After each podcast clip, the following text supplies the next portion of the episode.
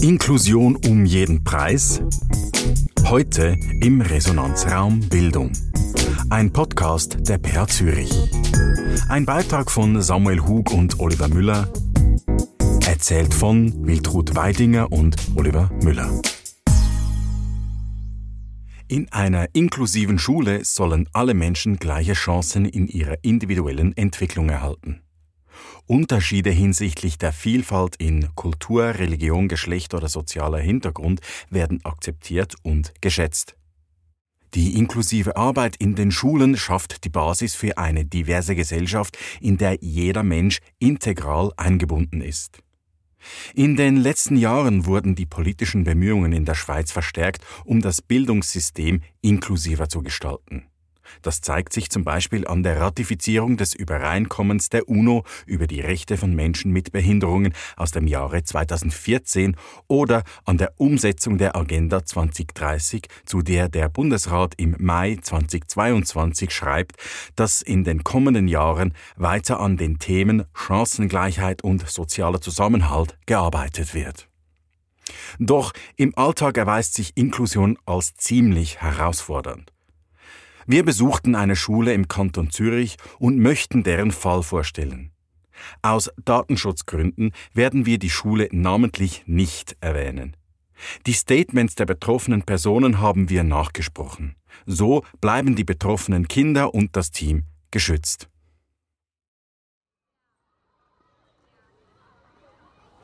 Es ist Freitag, kurz vor Mittag. Es ist schönes Wetter, ein scheinbar ganz normaler Tag. Wir kommen im Schulhaus an und auf dem Pausenplatz rennen die Kinder um. Wir sind hier angekommen, weil es an dieser Schule einen speziellen Fall gibt. Ein Fall, der viele Lehrpersonen an ihre Grenzen bringt. Frank Brückel, Berater Schulentwicklung an der PH Zürich, winkt uns zu. Er begleitet das Schulteam hier in dem Schulhaus. Im Nebengebäude treffen wir die Schulleiterin. Sie begrüßt uns herzlich, aber sie wirkt irgendwie beunruhigt. Sie schildert uns kurz den Ablauf von unserem Treffen mit den involvierten Personen. Es sind einige. Lehrerinnen, Lehrer, Klassassistenten, Heilpädagoginnen, Praktikanten und Zivildienstleistende. Es geht um zwei Kinder, verhaltensauffällig. Die Schulleiterin erzählt uns, wie wichtig dass es für sie ist, da an dieser Schule, dass man die Kinder in der Regelklasse behaltet und nicht an eine externe Sonderschule überweist. Und es ist ihr wichtig, dass sie das involvierte Team gut unterstützt. Wir haben sie gefragt, ob sie uns den Fall kurz schildern können. Es handelt sich um zwei Kinder aus einer Familie. Es sind ein Junge und ein Mädchen. Der Junge geht bei uns in die fünfte Klasse, das Mädchen in den ersten Kindergarten. Beide sind sehr auffällig im Verständnis ihres Sozialverhaltens und wenden immer wieder Gewalt an. Sie haben eine grobe Sprache sowie Mühe in der Sprachentwicklung und in der sozialen Integration. Die Eltern leben getrennt, kooperieren und kommunizieren aber miteinander. Die Mutter ist sehr besorgt um die Kinder und bemüht, eine gute Arbeit zu machen. Sie möchte ihre Kinder am liebsten in einer externen Sonderschule haben, weil sie sich dort mehr Unterstützung erhofft. Der Vater hat ein großes Interesse, dass die Kinder an unserer Schule bleiben können und sich hier wohlfühlen. Er ist engagiert und hat auch eine hohe Bereitschaft für die Zusammenarbeit signalisiert. Die Situation ist für unsere Lehrpersonen sehr anspruchsvoll. Sie sind sehr herausgefordert mit dem Verhalten der beiden Kinder. Dies geben sie auch regelmäßig zum Ausdruck. Gleichzeitig sind sie auch sehr bemüht und versuchen, die beiden Kinder pädagogisch gut zu begleiten. Wir gehen mit der Schulleiterin in ein Klassenzimmer. Dort ist ein Stuhlkreis vorbereitet, Getränk und Sandwich stehen auch parat. Solche Treffen können nur an Randzeiten stattfinden, wie jetzt über Mittag. Es ist aus organisatorischen Gründen schlicht nicht anders möglich. Und auch, weil die meisten in einem Teilzeitpensum angestellt sind. Ein Vikariat zum Beispiel kann bei krankheitsbedingten Ausfällen beantragt werden, aber für solche Treffen eben leider nicht. Es ist ein Novum, dass alle betroffenen Personen so zusammenkommen. In Anbetracht der komplexen Organisation, wie vorher geschildert, aber durchaus verständlich. Es sind elf Personen anwesend. Zwei Lehrpersonen, die sich den Job teilen und das ältere Kind betreuen. Zwei Kindergartenlehrpersonen, die das jüngere Kind betreuen. Eine davon übernimmt auch die Stunde in der integrativen Förderung.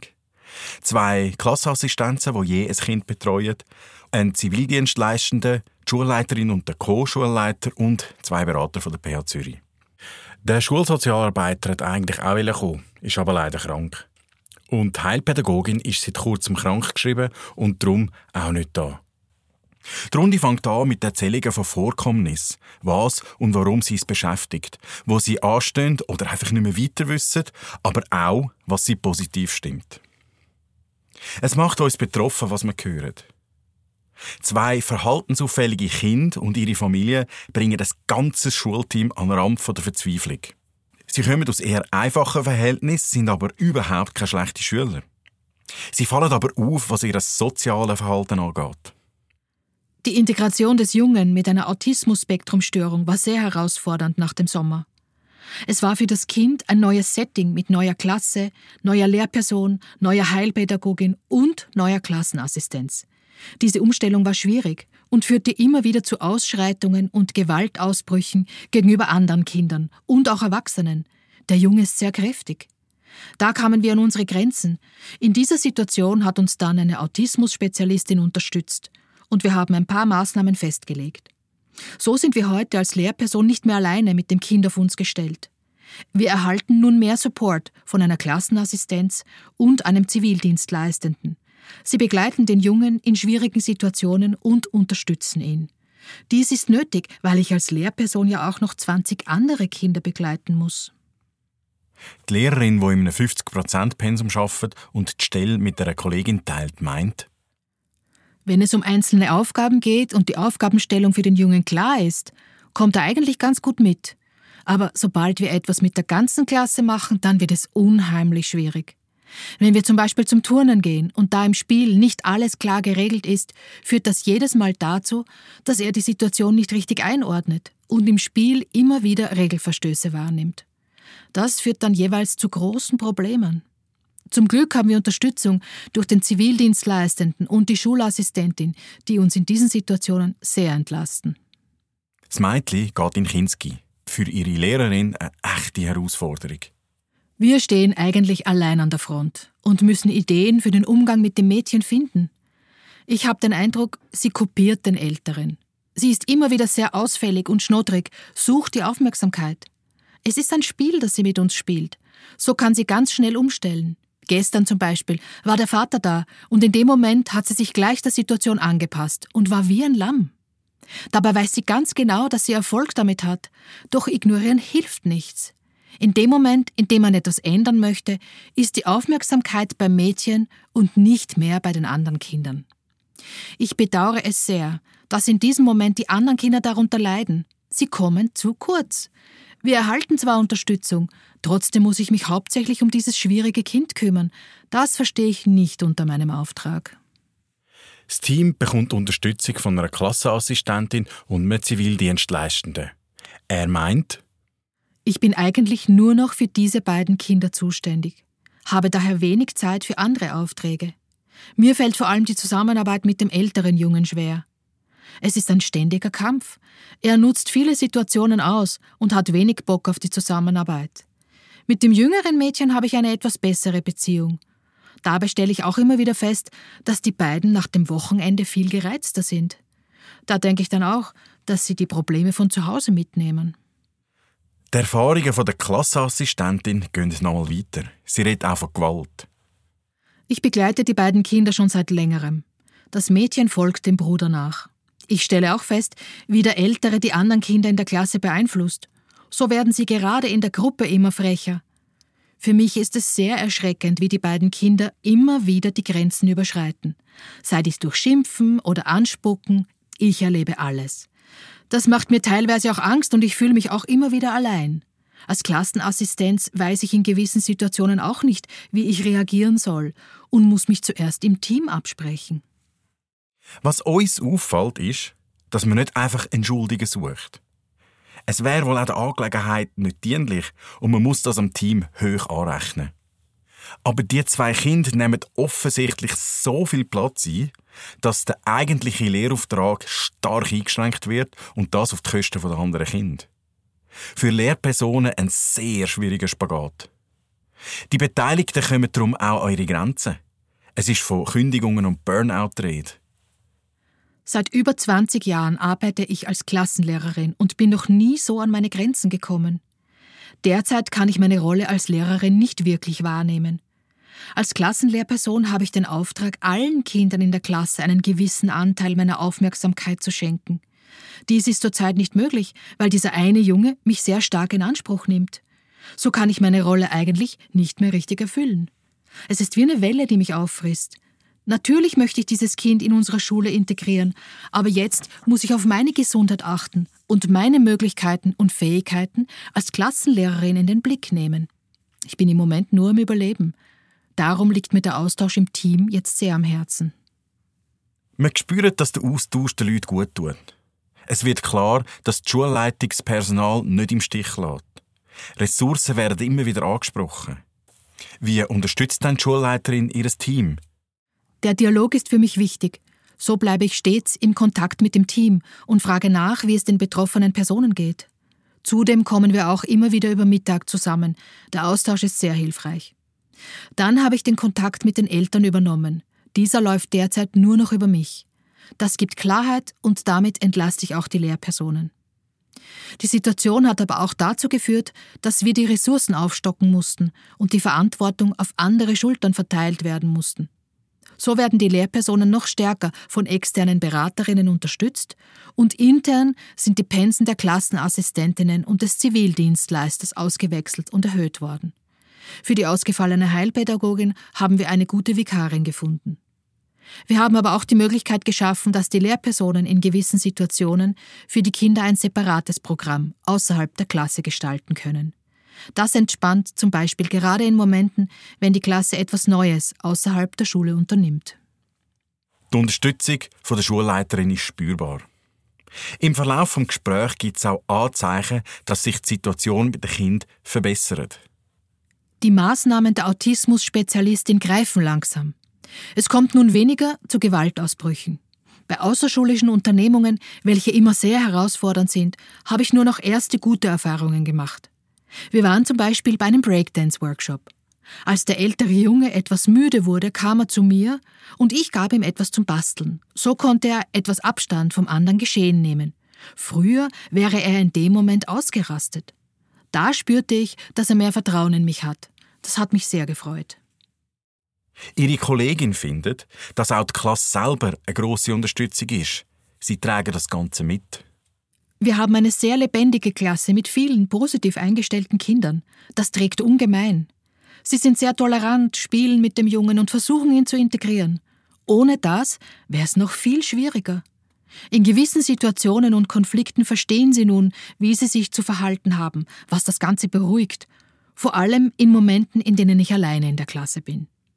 Das ist sehr hilfreich und überträgt sich auch auf den Jungen. Ich glaube, es geht ihm gut bei uns und er kommt gerne in die Klasse. Er scheint vermehrt zufrieden zu sein. Wir verabschieden uns. Auf dem Rückweg reden wir angeregt über das Erlebte. Die Geschichte lässt uns nicht kalt. Ein paar Wochen später haben wir die Schulleiterin nochmal getroffen. Sie erzählt uns von den Entwicklungen. Die Situation hat sich klar gebessert. Wir haben das Setting für das neue Schuljahr neu aufgesetzt. So haben wir ein paar personelle Wechsel und interne Rochaden gemacht. Das hat dem Team viel Sicherheit gegeben. Sie fühlen sich gehört und ernst genommen. Dazu kommt, dass sich die Kooperation mit den Eltern verbessert hat. So haben bei der Mutter neue Einsichten und klärende Gespräche zu einer besseren Zusammenarbeit geführt. Sie sieht auch positive Entwicklungen bei den Kindern. Und die Situation zu Hause hat sich insgesamt etwas beruhigt. Natürlich hat auch Corona eine Rolle gespielt, in der es zusätzliche Anspannungen gab, zu Hause und in der Schule, wie zum Beispiel das Maskentragen. Das hat immer wieder zu Konflikten geführt. Und auch wichtig, wir haben angefangen mit der Methode der neuen Autorität zu arbeiten, einem Konzept von Heim Omer. Das hat gerade bei Mädchen guten Anklang gefunden. So setzen wir bei ihr auf das Kriterium, dass sie die anderen Kinder nicht mehr schlägt.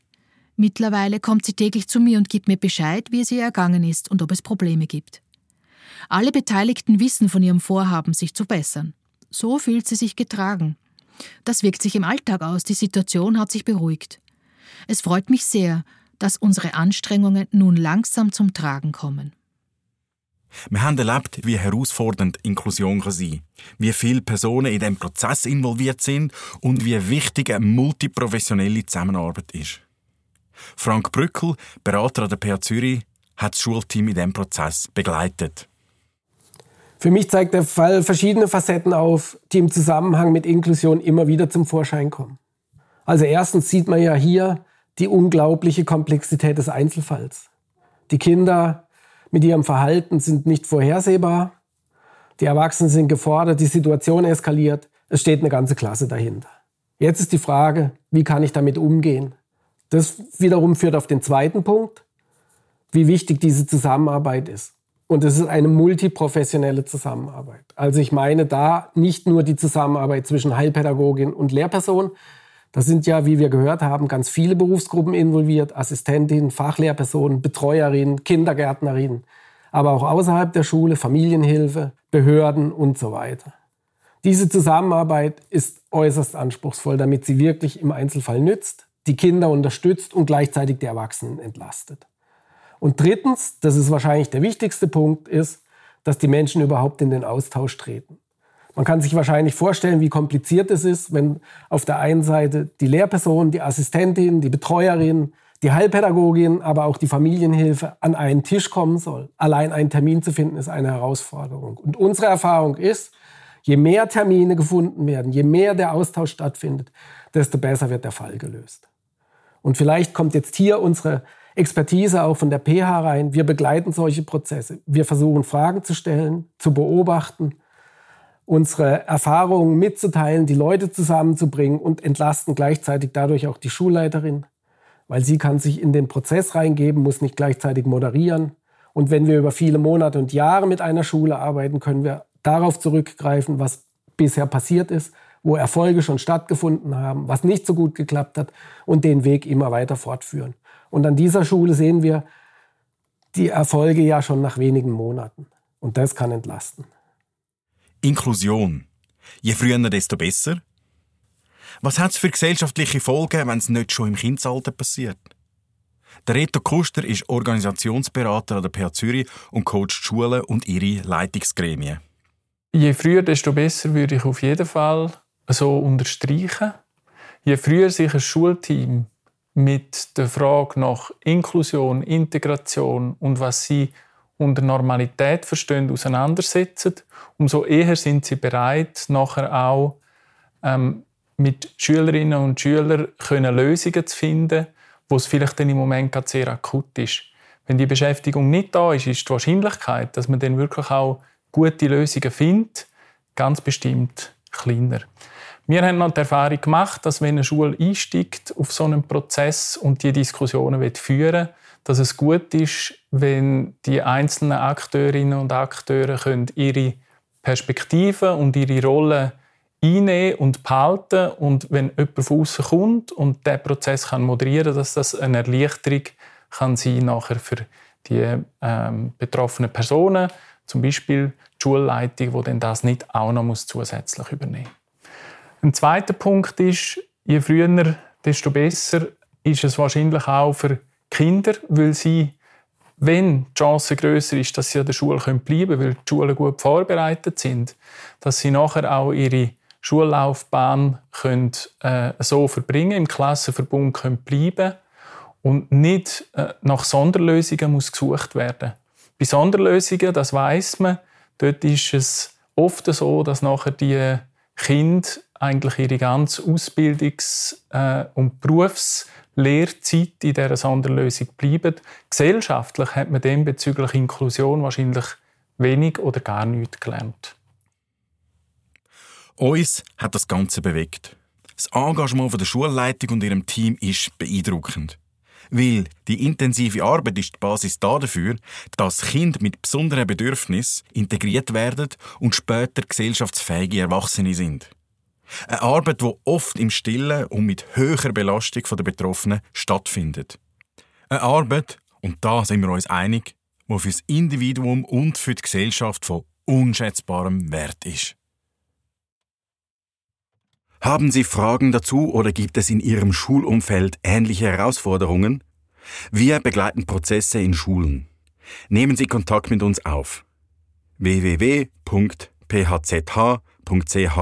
slash Schulentwicklung.